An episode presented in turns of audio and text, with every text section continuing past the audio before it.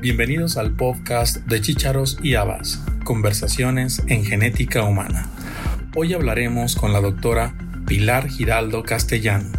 Ella es hematóloga del Servicio de Hematología y Hemoterapia del Hospital Universitario Miguel Servet en la ciudad de Zaragoza, España. Es también investigadora de la Unidad de Investigación Translacional del Instituto de Investigación Sanitaria de Aragón y presidenta de la Fundación Española para el Estudio y Terapéutica de la Enfermedad de Gaucher. La enfermedad de Gaucher es una condición hereditaria poco frecuente en la cual la persona afectada no puede producir una enzima llamada glucocerebrosidasa y esto condiciona la acumulación de un sustrato o esfingolípido en el vaso e hígado, pulmones, huesos y en ocasiones el cerebro. Existen tres tipos distintos de enfermedad de Gaucher la forma tipo 1 es la más común y en la que se presenta generalmente agrandamiento del vaso y el hígado. También cursa con dolor y fracturas que suelen ser incapacitantes y en ocasiones también afecta a los pulmones. La forma tipo 2 es la más grave y aguda que generalmente afecta a recién nacidos y condiciona el fallecimiento de estos pacientes antes de los 3 años de edad. Y finalmente la forma tipo 3, en la cual puede haber visceromegalia o agrandamiento de hígado y vaso, pero también hay afectación neurológica del paciente. En general comienza en la niñez y la adolescencia. La enfermedad de Gaucher actualmente no tiene cura, pero existen opciones de tratamiento para las formas tipo 1 y tipo 3 que condiciona la suplementación de la enzima deficiente mediante la terapia de reemplazo enzimático o a través de la terapia de reducción de sustrato. Hoy hablaremos con Pilar sobre esta enfermedad, entre otros temas. Hola Pilar. Hola. Buenos días. Bueno, yo me llamo realmente María Pilar Giraldo Castellano. Eh, nací en Madrid, pero vivo en Zaragoza desde hace muchísimo tiempo, con lo cual estoy afincada aquí y la carrera y, y el trabajo y todo lo he desarrollado aquí en Zaragoza. Gracias, Pilar. Para quienes no conocen a la doctora Pilar Giraldo, ella es una importantísima figura en, el área de las enfermedades lisosomales, particularmente en la enfermedad de Gaucher. Pilar tiene un reconocimiento mundial sobre eh, sus publicaciones, su trabajo y las eh, actividades que realiza con pacientes con enfermedad de Gaucher y otras enfermedades lisosomales en España y en particular en, en la región de Aragón. Pilar tiene más de 100 publicaciones sobre el tema y bueno, nos gustaría que, que nos empieces a platicar ¿Por qué, fui, ¿Por qué decidiste ser hematóloga? Ah, bueno, eso fue, eso fue interesante, que yo eh, estaba, era estudiante y mi padre, que era visitador médico, pues me introdujo mucho en, el, en ciertos ámbitos hospitalarios y tal, y, y la primera actividad de prácticas que yo realicé fue en un hospital en el, con un hematólogo. Entonces, pues me, me entró ese gusanillo de,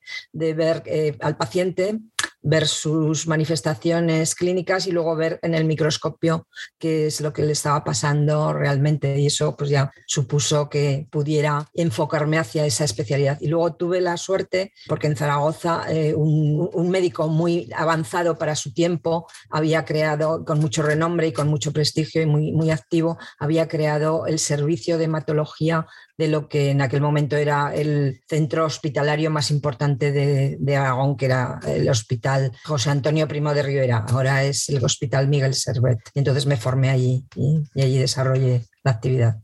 Muy bien. Tu tesis que publicaste en el año 1990 lleva por título Aportaciones al estudio de las gamopatías monoclonales con especial atención al mieloma múltiple. Sí, esa es una enfermedad que siempre me ha interesado mucho y luego todo, eh, todo ese complejo que tiene en relación con el sistema inmune, por, qué se desarrolla una gamopatía monoclonal, por qué eh, está ese tema ahí. Y eso fue antes de dedicarme después con mayor interés a la enfermedad de Gaucher y había ahí un link que yo desconocía en aquel momento, pero parece que la, la predisposición a, seguir por ese camino estaba ya marcada. ¿Nos puedes decir qué es el mieloma múltiple? Bueno, el mieloma múltiple es una enfermedad maligna de la célula plasmática, que es una célula que es la que fabrica realmente las defensas del organismo frente a las infecciones, fabrica las lo que se conoce como inmunoglobulinas. Ahora ese término es bastante conocido en, la, en, el, en general porque con relación a, lo que se ha aprendido con el COVID, pues todo el mundo sabe lo que son anticuerpos, a lo mejor saben incluso lo que es un anticuerpo de tipo IgG o IgM. Entonces, pues es, esa es la función de las células plasmáticas, fabricar esas defensas del organismo ya dirigidas a infecciones concretas. Pero en un momento determinado y sin saber por qué, esas células se desequilibran, se alteran en su carga genética, en su, en su función y entonces se, eh, se, proliferan de una forma incontrolada y desarrollan una enfermedad que tiene muy mal eh, eh, o tenía peor pronóstico ahora, pero sigue siendo incurable eh, y tiene una afectación a nivel eh, multisistémico, fundamentalmente en los huesos y en el sistema inmune. Entonces produce una enfermedad que produce dolor, que produce fracturas, que produce deficiencias de la, de, la, defensa del organismo ante las infecciones, etc. Y una situación previa al desarrollo de esa enfermedad eh, maligna son eh, las galmopatías monoclonales. Las galmopatías monoclonales es una alteración simplemente en la analítica que tú detectas con mucha frecuencia en población general. Eh, ahora no recuerdo cifras exactas, pero por encima de los 60 años, pues a lo mejor el 15% de la población tiene una galmopatía monoclonal que se, que se conocen como de nombre de significado indeterminado. Y esa, esa alteración que es simplemente analítica, en un momento determinado puede transformarse o ser previa al desarrollo de un mieloma o de otra enfermedad linfoproliferativa crónica. Y eh, eso ocurre eh, en el 1% de los sujetos que la padecen de forma anualmente. Hace ratito mencionaste que será un link o más bien una, predisposición a hablar de Goche. Vamos para, para, llegar a, a, estudiar Goche. Platícanos, ¿Cómo fue que empezaste a estudiar pacientes con enfermedad de Gaucher? pues fue de esas casualidades de la vida, pero eh, salió bien la, la, casualidad.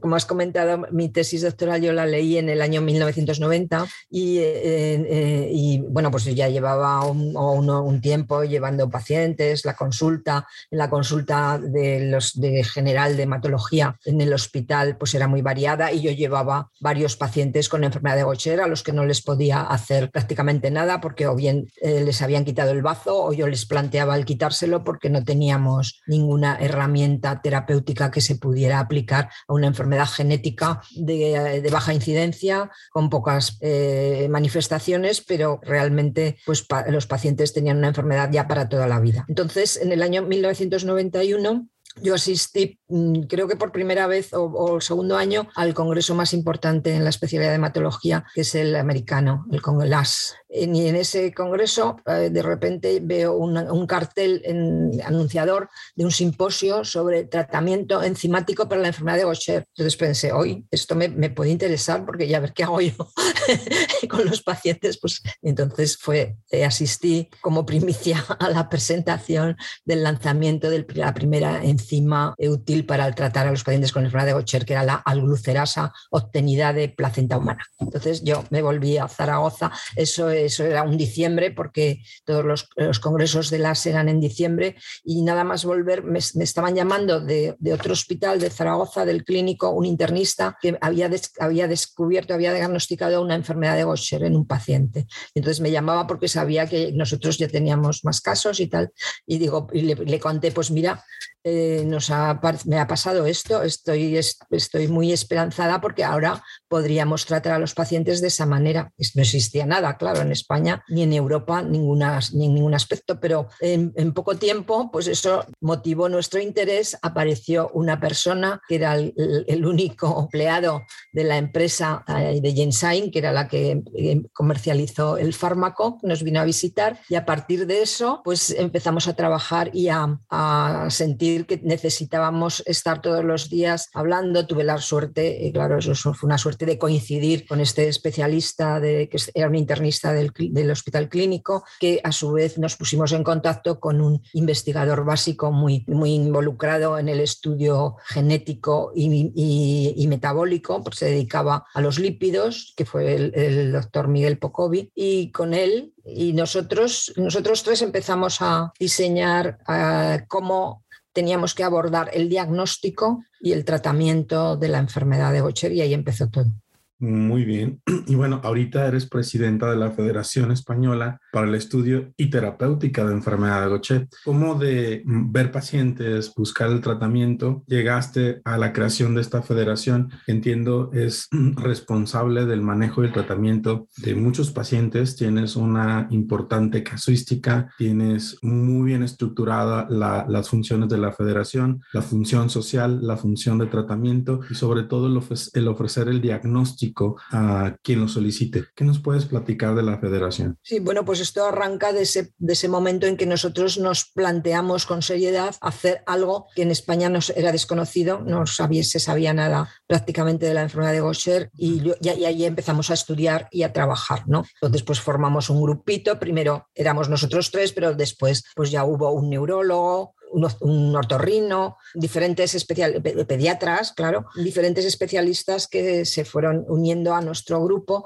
y entre todos pues eh, planteamos el hacer, eh, primero podríamos hacer un registro de la enfermedad en España para, para poder aprender, ya que eran pocos casos, pues cuantos más casos, la idea era cuantos más casos tengamos recogidos y estudiados, pues más podremos aprender de ellos y conocer todas las posibilidades. Entonces creamos el registro y para ese registro tuviera una verdadera, un verdadero soporte, pues pensamos que hacer una fundación iba a ser de interés. Y entonces, eh, entre padres de pacientes que se, que se sintieron motivados y nosotros mismos que aportamos una, aportación económica, pues se creó lo que es hoy y, lleva ya casi 27 años de, de rodaje, eh, la Fundación Española para el Estudio y Tratamiento de la Enfermedad de Gaucher y luego le añadimos y otras lisosomales, porque a partir de conocer más en profundidad, cuando ya teníamos casi todo el mapa de España ya relleno con los casos que había de Gaucher, pues luego, como es una enfermedad de baja incidencia,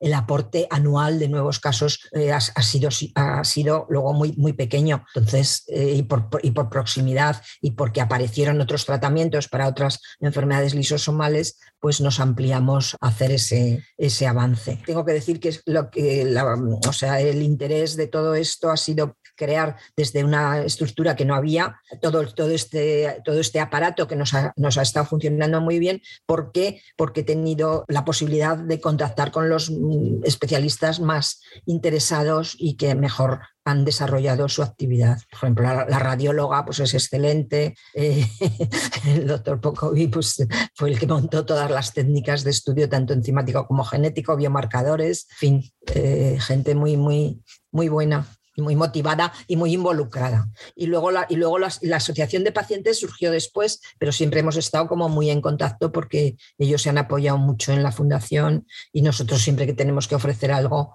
pues los primeros son la asociación de pacientes. Algo que me ha gustado mucho y siempre te lo he mencionado es cómo esa asociación entre pacientes y la fundación es eh, muy, muy fuerte y sobre todo el, el proceso educativo que llevan con los pacientes para empoderarlos y poderlos poner eh, en la actualidad del, del manejo de, del tratamiento. Eh, la asociación de pacientes, desde el momento en que empezaron ellos, y yo creo que llevan, ellos llevan 25 años ahora, se sintieron, o sea, estaban, estaban muy apoyados por nosotros porque eh, estábamos detrás de eso, además de la, de la, de la empresa farmacéutica, que naturalmente es la que ha estado aportando sus posibilidades para que todo esto se haya podido llevar a cabo. Pero desde el momento cero ellos han, querido conocer cosas de su enfermedad y todos los años hacen un encuentro donde invitan a, diferentes eh, expertos para que les contemos las novedades y están allí siempre atentos a eso. Por otra parte, el aspecto educativo también es,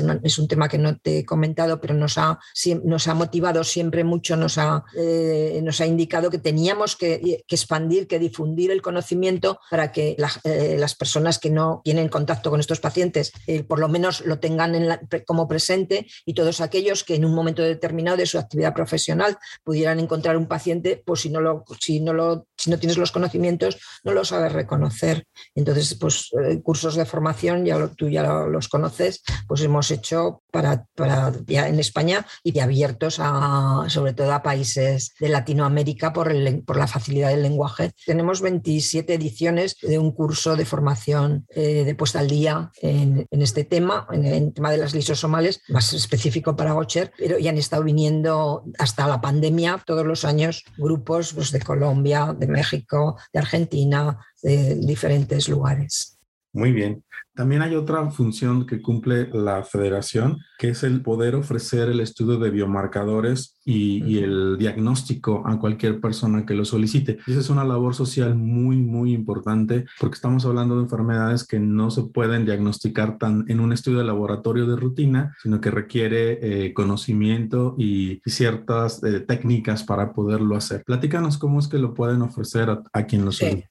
Bueno, nosotros desde el principio pues hemos sido un grupo de investigación y una fundación sin ánimo de lucro. No, nosotros no cobramos por hacer las determinaciones ni, ni ofrecer nuestras, nuestra asesoría ni nada de esto, pero claro, eh, tenemos que mantener eso de alguna manera y lo hemos estado haciendo y lo hacemos a través de proyectos de investigación. Es decir, cuando montamos las primeras técnicas, pues nosotros éramos el centro de referencia único en España para el diagnóstico de la enfermedad de Gaucher, luego de otras enfermedades lisosomales y sobre todo los biomarcadores que se han ido incorporando progresivamente y más adelante para ayudar al diagnóstico y al seguimiento de la enfermedad. Y todo eso lo, lo mantenemos y lo hacemos de forma gratuita, de manera que lo, financiamos a través de proyectos de investigación que hacemos bien para las agencias oficiales o bien para la industria o para quien nos quiera financiar, vamos. Hablaste de la enfermedad de Gaucher en España y cómo algunas variantes patogénicas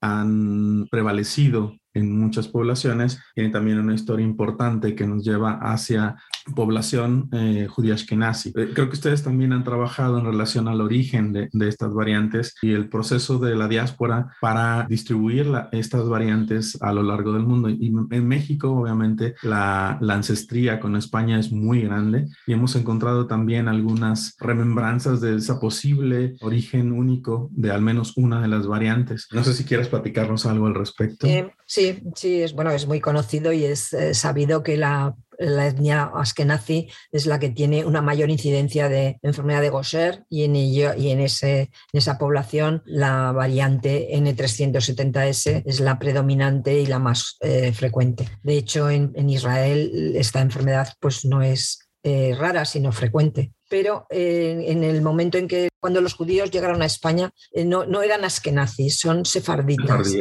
entonces, entonces los sefardíes no tienen nada que ver con los askenazis y de hecho pues eh, la mayoría de la población judía o, los de, o de origen judío que pueda haber en España tiene ese origen, entonces entra dentro de lo que es población general, no es la distribución de las mutaciones, de hecho en España no hay un predominio de N370S en, en homocigos en heterocigosidad, sí, casi el, casi el 90% son heterocigotos para N370S, pero eh, es la distribución similar a la de otras poblaciones del resto del mundo.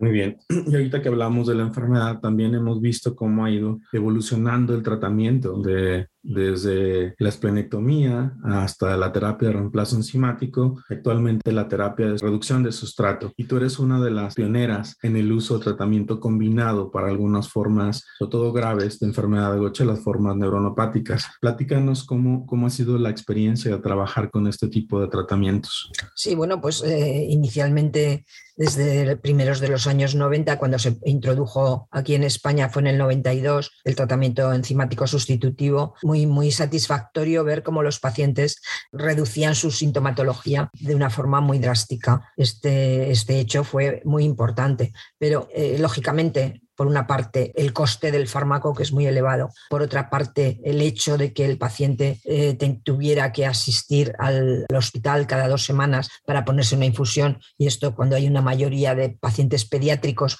pues supone también un problema, tanto mm, desde el punto de vista de atención como de los padres que tienen que desplazarse con los hijos, etcétera.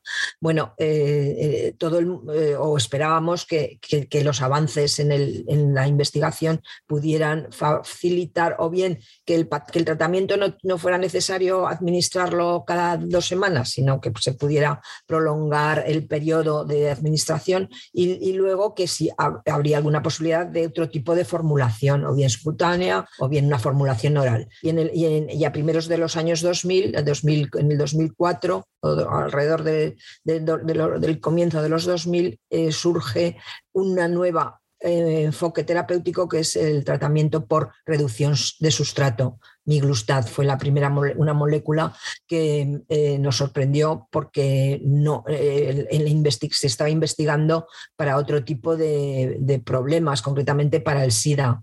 Y eh, entonces, por, en el curso de esa investigación, pues se dieron cuenta de que había una, un freno, había un bloqueo en un paso anterior a la formación del sustrato que ocurre en enfermedad de Gaucher y en otras lisosomales. Y entonces pensé pensó que podría ser útil y así, eh, y así fue el desarrollo de la primera molécula para la eh, oral para el tratamiento de la enfermedad de Gaucher. Y nosotros, pues como estábamos muy por la labor de, que, mm, de facilitar que los pacientes no tuvieran que esa, dependencia de un tratamiento intravenoso, aunque los resultados con el tratamiento intravenoso eran excelentes, pues lo empezamos a, utilizar primero en ensayo clínico y luego ya cuando se comercializó de una forma libre.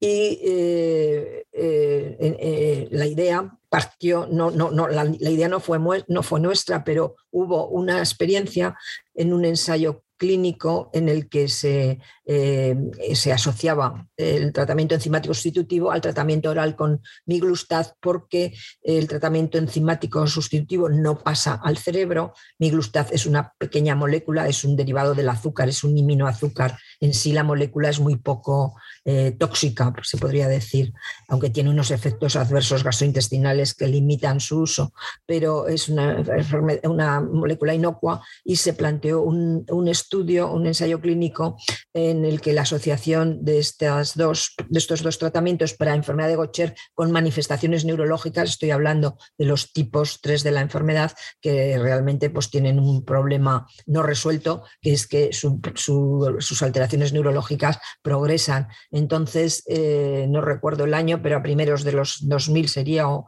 finales de 1990, en el que se planteó ese estudio clínico en el que, y yo participé con un paciente que tuvo la oportunidad de, hacer ese tipo de tratamiento. Y a partir de ahí, pues eh, ese, ensayo no prosperó porque los objetivos del, tratamiento eran muy, eh, muy o sea, demasiado exigentes y entonces el, estudio no siguió adelante, pero como el fármaco pasaba barrera, pasaba barrera hematoencefálica, en, en, una siguiente etapa fue admitido para tratamiento de pacientes con enfermedad de Niemann-Pick C, que es una enfermedad totalmente neurológica. Pues se nos planteó que en esos casos graves de pacientes con tipo 3 lo podríamos hacer de una forma... Mm, eh, eh, como, ensayo clínico, pero limitado a, nuestras, a nuestros pacientes. Y así lo hicimos y, eh, en algunos casos ha, sido positiva su,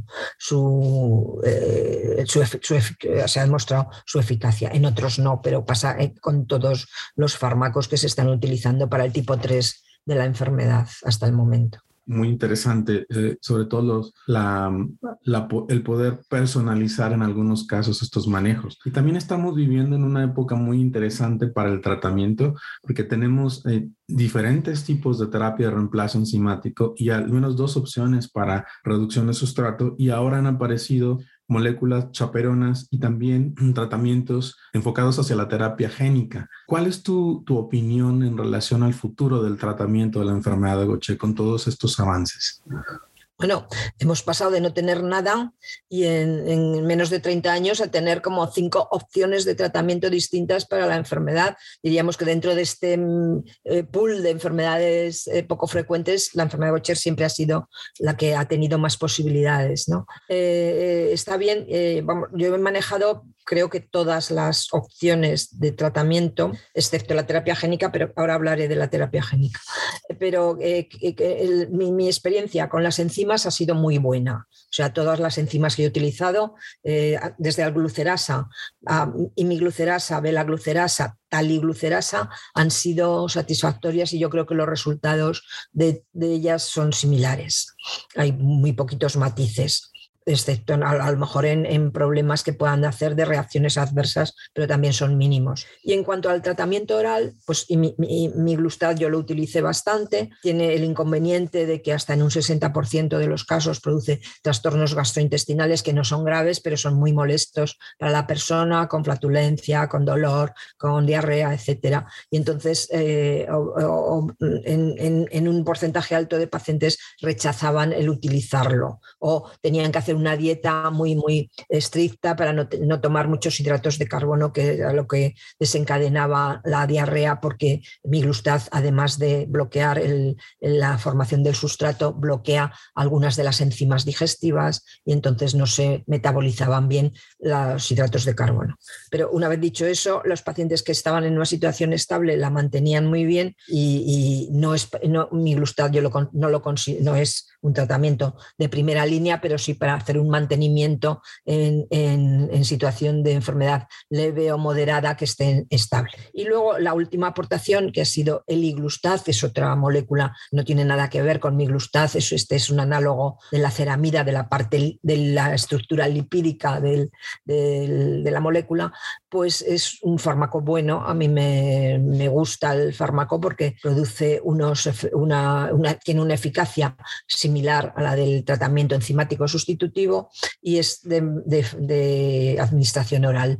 Hay, con este fármaco también hay que tener una serie de precauciones porque no es para todo el mundo. Como tú bien decías, es tenemos la posibilidad de personalizar. En este caso, tienen que ser pacientes que tengan un, un genotipo del citocromo de dos Em, que sean normal, que sea normal, que sean rápidos o, intermedios o lentos, también los lentos, pero hay que ajustar ahí la dosis y el fármaco hay que tomárselo con precaución, siempre a la misma hora, llevar una sistemática y un, y un, control, un plan de tratamiento muy estricto. Pero el resultado es bueno, los pacientes están contentos y se independizan un poco del hospital de manera que, que no se sienten tan eh, afectados, ¿no? O sea, tienen la sensación de no estar tan enfermos. Y, en esta época de pandemia en que los hospitales eran unos lugares donde era una fuente de contaminación, pues ha sido una opción bastante interesante. Con respecto a las chaperonas, bueno, mi Milustad también se, se, ha considerado como que podía ser un poco chaperona, pero eh, realmente la chaperona más utilizada en Gocher ha sido Ambroxol. Ambroxol es una molécula que yo no he utilizado, pero eh, sí que veo pacientes que tienen eh, en combinación con el enzima Ambroxol y, tampoco tengo una opinión ni a favor ni en contra porque sé que hay pacientes que mejoran un poquito, pero otros que no les hace absolutamente nada. Entonces está también en, función de personalizar. Sería lo ideal, sería in vitro, ver si esas células de ese paciente concretamente nos van a responder al Ambroxol o no. Pero bueno, es algo que está ahí. Y finalmente la terapia génica. La terapia génica es la terapia que está ahora más en, de moda o, en el candelero o en expansión. En ambos tipos de terapia génica vamos a hacer, eh, a participar en ensayo clínico, pero parece ser que el ensayo clínico de eh, la terapia, eh, hay, dos, hay dos variantes, ¿no? Una que se llama in vivo y otra que se llama es vivo. La, la es vivo en la cual las células que se obtienen del paciente son manipuladas en el laboratorio, introduciéndole el fragmento de gen eh, a, través de un vector viral, de un lentivirus, pues eh, eh, son pacientes que han de pasar por una situación de aplasia provocada para eliminar todas las células. Es como un autotrasplante, realmente es como un autotrasplante de precursores hematopoyéticos, les quitas las células suyas para administrarle en forma de, infusión las células manipuladas y que vayan a la médula ósea para fabricar nuevas, nuevas células que fabriquen esa enzima que ellos no, no, lo hacen con, no lo hacen bien. Entonces, ese ensayo en estos momentos yo creo que está un poco parado porque ha tenido algún problema en alguna otra enfermedad de depósito. Es, esa presión que había para iniciar ensayo con terapia génica es vivo se ha ralentizado. La otra forma es el in vivo. El, paciente no requiere hacerse una, hacerle un tratamiento que, haga, que haga una plasia porque el vector que se le va a introducir un adenovirus que lleva la secuencia normal de aminoácidos y ese, ese vector tiene tropismo por ir a la células del hígado. Entonces, en el hígado, el hígado se convierte en una fábrica de enzima capaz de eh, producirla eh, para que eh, funcione a nivel de todo el organismo. Me parece una aproximación muy interesante. hay que tener también una, una, serie de condicionantes, tengan un hígado sano, que no tengan demasiados anticuerpos, antiadenovirus, aunque eso se controla porque el paciente ha de ser sometido a una terapia inmunosupresora para que no haya bloqueo en la producción. Y bueno, diríamos, es una, convertimos el tratamiento de la enfermedad en un una única dosis. No hay experiencia. ¿Qué va a pasar a lo largo de los años? ¿Cuánto les va a durar ese efecto? ¿Qué va a pasar después? Entonces, ahí hay muchas incógnitas todavía por resolver, pero bueno, es una aproximación más cercana a la curación de la enfermedad que lo que estamos haciendo en estos momentos, que es un tratamiento parcial pero muy eficaz. Entonces, llegamos a ese punto de que podamos escoger cuál para que este paciente esté, para este paciente este, pues será fantástico. Y probablemente sea una realidad en los próximos años. Sí. De todos tus artículos hay uno que me llama mucho la atención, que publicaste hace un par de años en relación o el aprendizaje dirigido, que es una forma de inteligencia artificial para enfermedad de Gaucher. No sé si nos quieras platicar qué es experiencia con, con esta nueva forma de, estudio. Además, es una puerta abierta que no se ha cerrado.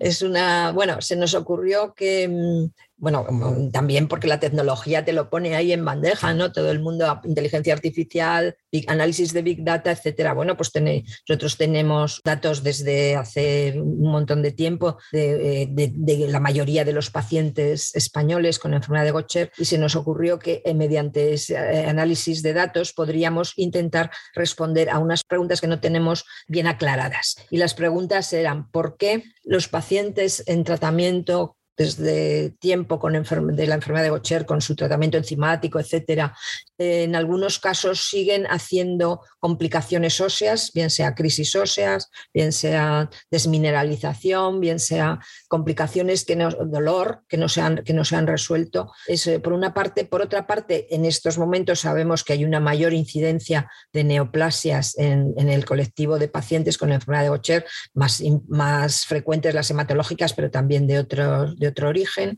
Y la tercera es hay un porcentaje más elevado de pacientes que desarrollan enfermedad de Parkinson. Entonces, eh, eh, con esas tres premisas, mm, planteamos a, un grupo de, físicos y matemáticos que se dedican al análisis de, datos y a memoria y a inteligencia artificial si podríamos con nuestros datos sacar una, una información que nos viniera a, responder de alguna manera a esas preguntas. Y así se planteó el estudio. Entonces metimos todos los datos, eh, cogiendo a aquellos pacientes que tenían datos completos. No todos los, los pacientes del registro tienen datos completos, pero bueno, conseguimos un número bastante interesante. Eh, no recuerdo ahora si eran 358, pero por ahí, por ahí andaban. Y eh, con ese análisis, ellos sin tener ni idea de medicina, de Gocher menos, pues eh, analizaban los datos numéricos y les salían unas cosas que después nosotros eh, en las reuniones intentábamos encajar lo uno con lo otro. Lo que vino a demostrar es que ninguna, ninguna de las variables cuantitativas tenía ninguna significación, es decir, los biomarcadores no nos iban a decir que si ese paciente iba a desarrollar una enfermedad ósea más o menos agresiva, ninguno de los parámetros numéricos, pero las, las cualitativas sí que tenían un peso. Y de hecho, pues nos, nos ellos, sin, desconociendo el tema, nos vinieron a decir, el paciente al cual se le ha quitado el bazo es el que tiene una mayor incidencia de complicaciones óseas. Eso lo sabíamos, pero no, no sabíamos, lo sabíamos porque ya es conocido que el paciente sin esplectomizado tiene una mayor incidencia de problemas óseos, pero no estaba demostrado numéricamente y les sale. Eso también para nosotros servía como un, poco de indicador de calidad de que el trabajo que íbamos a hacer pues era, iba por buen camino.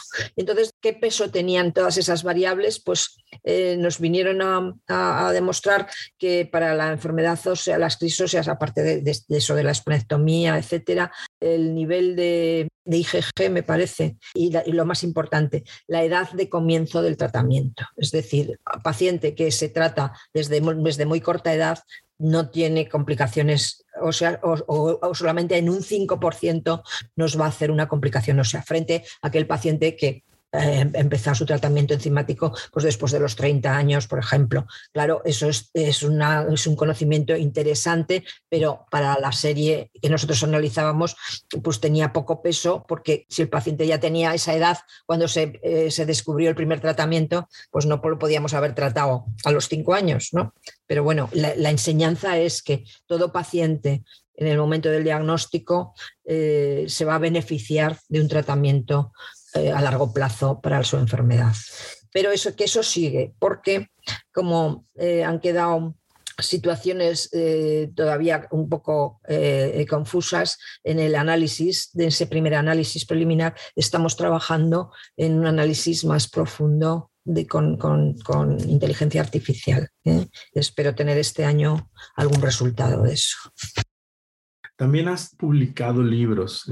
Si, una si un artículo es difícil a veces, el armar, el diseñar y, trabajar para la publicación de un libro implica todavía mayor esfuerzo. En particular, tienes dos que conozco sobre enfermedad de Gaucher, eh, unas generalidades y otros específicamente sobre la enfermedad ósea. ¿Cuál ha sido tu experiencia en la publicación de estos libros que también es parte del proceso educativo para la enfermedad? Sí, bueno, a nosotros nos ha servido también, o sea, como desde un punto de vista de grupo, pues como la, mayoritariamente los que han publicado ahí son gente que trabajamos en, el grupo. Bueno, el grupo ha pasado por diversas etapas y por diversas personas, ¿no? Pero eh, a nosotros nos ha servido como para poner al día los conocimientos de lo que del capítulo que teníamos que elaborar y luego, eh, y luego eh, contábamos con alguna documentación en castellano que nos sirviera para que los pacientes, para que las personas eh, les llegara como más directo esa, esa información. Ya sabemos que un libro nunca va a competir por, información de última hora con un artículo eh, publicado peer review, pero, pero bueno, pero tienes un manual ahí al cual puedes acudir para contestarte cosas. Yo, de, hecho, yo misma consulto a veces en esos libros algo que digo, a ver, esto dónde estaba y lo encuentro y lo encuentro. También tenemos otro que lo hicimos, yo creo, con vosotros, eh, uno de, las manifestaciones neurológicas. Así es. Sí, ¿verdad? Que sí, sí, sí. Ya hace algunos años. Sí, porque fue en el 2016 cuando lo presentamos en el Congreso Europeo de Enfermedad de Gochera aquí en Zaragoza. Así es. ¿Te acuerdas? hay, otra, hay otro punto importante eh, que me parece también súper relevante para, para Latinoamérica y que tú eres también una impulsora de eso, el tener información en castellano o en español, como decimos en Latinoamérica, para poder difundir el conocimiento de la enfermedad de Gaucher. Y creo que tú eres una de las más grandes entusiastas de esto. Y esto ha llevado también a la reciente publicación de una revista que se llama Enlisos, que está eh, dedicada a enfermedades lisosomales en castellano y que acaba de salir su primer número, en el cual hemos tenido la oportunidad de colaborar contigo desde hace ya dos años que inició este proyecto. Me gustaría que nos hables de la revista. Sí, sí, bueno, como tú dices, es eh, un poco intentar llevar la información lo más directa posible, ¿no? Nos hemos metido en esta aventura, bueno, en conjunto con vosotros y con otros investigadores para hacer algo que no está, que era un vacío, ¿no? No hay ninguna revista en español o en castellano que, cubra este aspecto, las enfermedades lisosomales. Entonces nos hemos metido con mucho entusiasmo para intentar poner en presente y, como comentarios de actualidad o como trabajos que se estén haciendo en este momento y que sean de interés, e incluso pues para despertar un poco el gusto por profundizar en estas enfermedades, porque si cuando desconoces una cosa, pues no, no, te, no te va a dar interés, pero si te la ponen fácil para que tú puedas leer algo, yo creo que es que es, eh, ese es el interés de la revista. Nos hemos metido en esta aventura a ver cómo nos va, pero tenemos muchas ganas de que salga bien. Y muchos temas para, para publicar. muchos temas, claro. No se acaban, cada vez hay más. Exacto. Muy bien. Esto es como una caja de Pandora que se abre y, empiezan a salir, ay, y esto, y esto, y esto. Y luego esos links, ¿no? Como el link que, comentábamos al principio, que tiene que ver una gamapatía monoclonal y un mieloma múltiple con el Gotcher, pues en los años 90 no tenían que ver para mí nada, nada de nada. Y ahora es algo que está presente casi todos los días. Así es. Bueno, ahorita hablábamos de una Pilar Giraldo que no eras tú, pero hay otra Pilar que sí creo que tiene relación contigo, que es María Pilar Castellano Martínez. Es tu mamá. Es mi madre, o era mi madre que falleció ya unos años, sí. Sí, pero descubrí que ella era una importante artista en, Zaragoza, pintora y esmantadora. Sí, sí, no tienes el libro, no te lo he regalado. No, un libro de mi madre. Pero con ella entendí la foto que tienes en tu avatar, en tu WhatsApp. Ah, claro, ah, claro, sí, sí, sí, sí, sí, claro, es un esmalte de ella. Platícanos de la hora de tu mamá. Ah, pues mira, oye, me alegra mucho que haya sido tan... Eso es una investigación ¿eh? completa. Pues sí, pues mi madre era una mujer muy entusiasta, eh, adelantada a su tiempo también, ¿no? Que ya se planteó a los 40 años, cuando ya había criado a sus dos hijos, pues decir, pues yo quiero ser algo más, porque imagínate esos tiempos, ¿no? Eh, mi madre había nacido en el año 1990, 1929. Entonces, eh, pues a sus 40 años se puso a, lo que más le gustaba a ella, que era eh, hacer una carrera de arte y, y, luego se decantó hacia el esmalte y se convirtió en una esmaltista así eh, muy imaginativa, muy, muy innovadora, con materiales diversos y con diferentes diseños que hacía ella misma. Eh, y, hizo pues, unas cuantas exposiciones eh, y, bueno, pues ha sido muy inspiradora para como, como persona de decir tenaz, trabajadora, eh, con ganas de hacer cosas nuevas, con impulsar cosas distintas. A mí no me dio por ese camino, no tampoco tengo habilidades, pero ella sí las tenía. pero, pero no era cualquier persona, hizo exposiciones en Estados Unidos, en España, en Francia, en Alemania y en Argentina. En Argentina sí también que llevo una cosa argentina, es verdad, sí. Sí, no era, no era cualquier cosa, no, era importante. Lo que pasa es que el esmalte es una cosa que diríamos está poco, eh, o sea, exigía mucho trabajo, trabajo físico y luego, y luego que las cosas o te salen bien o no te salen. Entonces se requería una serie de cualidades para poderlo hacer y no es algo que sea fácil. Entonces ella se, eh, bueno, Mm, eh, lo que no hemos sabido a lo mejor nosotros hacer mucho marketing de las cosas que se, que se hacen, ¿no? Entonces, pero yo creo, yo tengo, su obra la tengo yo guardada en una habitación en mi casa, que diría, ¿cómo pongo yo en marcha eso? Pues no lo sé, para que la gente lo pudiera disfrutar, ¿no? Hicimos un libro donde hay, ya te, ya te, lo, ya te, lo, te lo pasaré, te lo daré, eh, donde están sus obras más representativas y, bueno, pues ahí está. Pero nadie, o sea, tal como están las cosas, cuando hay una crisis económica, ya sabes que el arte pasa a un plano, bueno, allá en el fondo, nadie mm, demuestra interés por eso.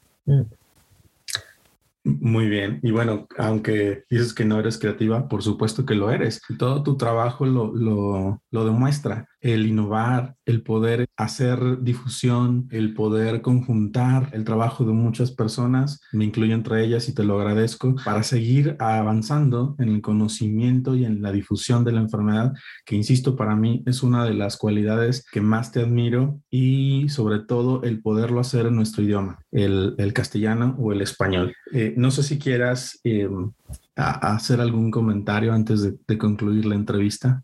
Pues nada, agradecerte todo tu entusiasmo también e interés y poner y, bueno, y me has hecho recordar cosas que las tenía un poquito así olvidadas, con lo cual ha sido una conversación muy placentera. Espero que sirva para que alguien se interese por las enfermedades lisosomales y, y nada, y decir que seguiremos trabajando mientras nos mientras lo podamos hacer y haciendo cosas nuevas. Muchas gracias, Pilar. Eh, ha sido un placer platicar contigo en esta mañana en México, esta tarde en, España. Eh, estoy seguro que esta entrevista será muy, muy productiva y sobre todo, como lo mencionaste, el poder mm, ilusionar o emocionar a las personas para que conozcan más sobre la enfermedad de Gaucher, enfermedades lisosomales, y sobre todo ver que se pueden hacer muchas cosas, muchas cosas en, en pro de los pacientes para avanzar en la enfermedad, en su conocimiento y sobre todo en el tratamiento. En estos tiempos que es complicado, donde hay un exceso de información, hay muchas cosas por hacer todavía. Sí, eso es la ventaja.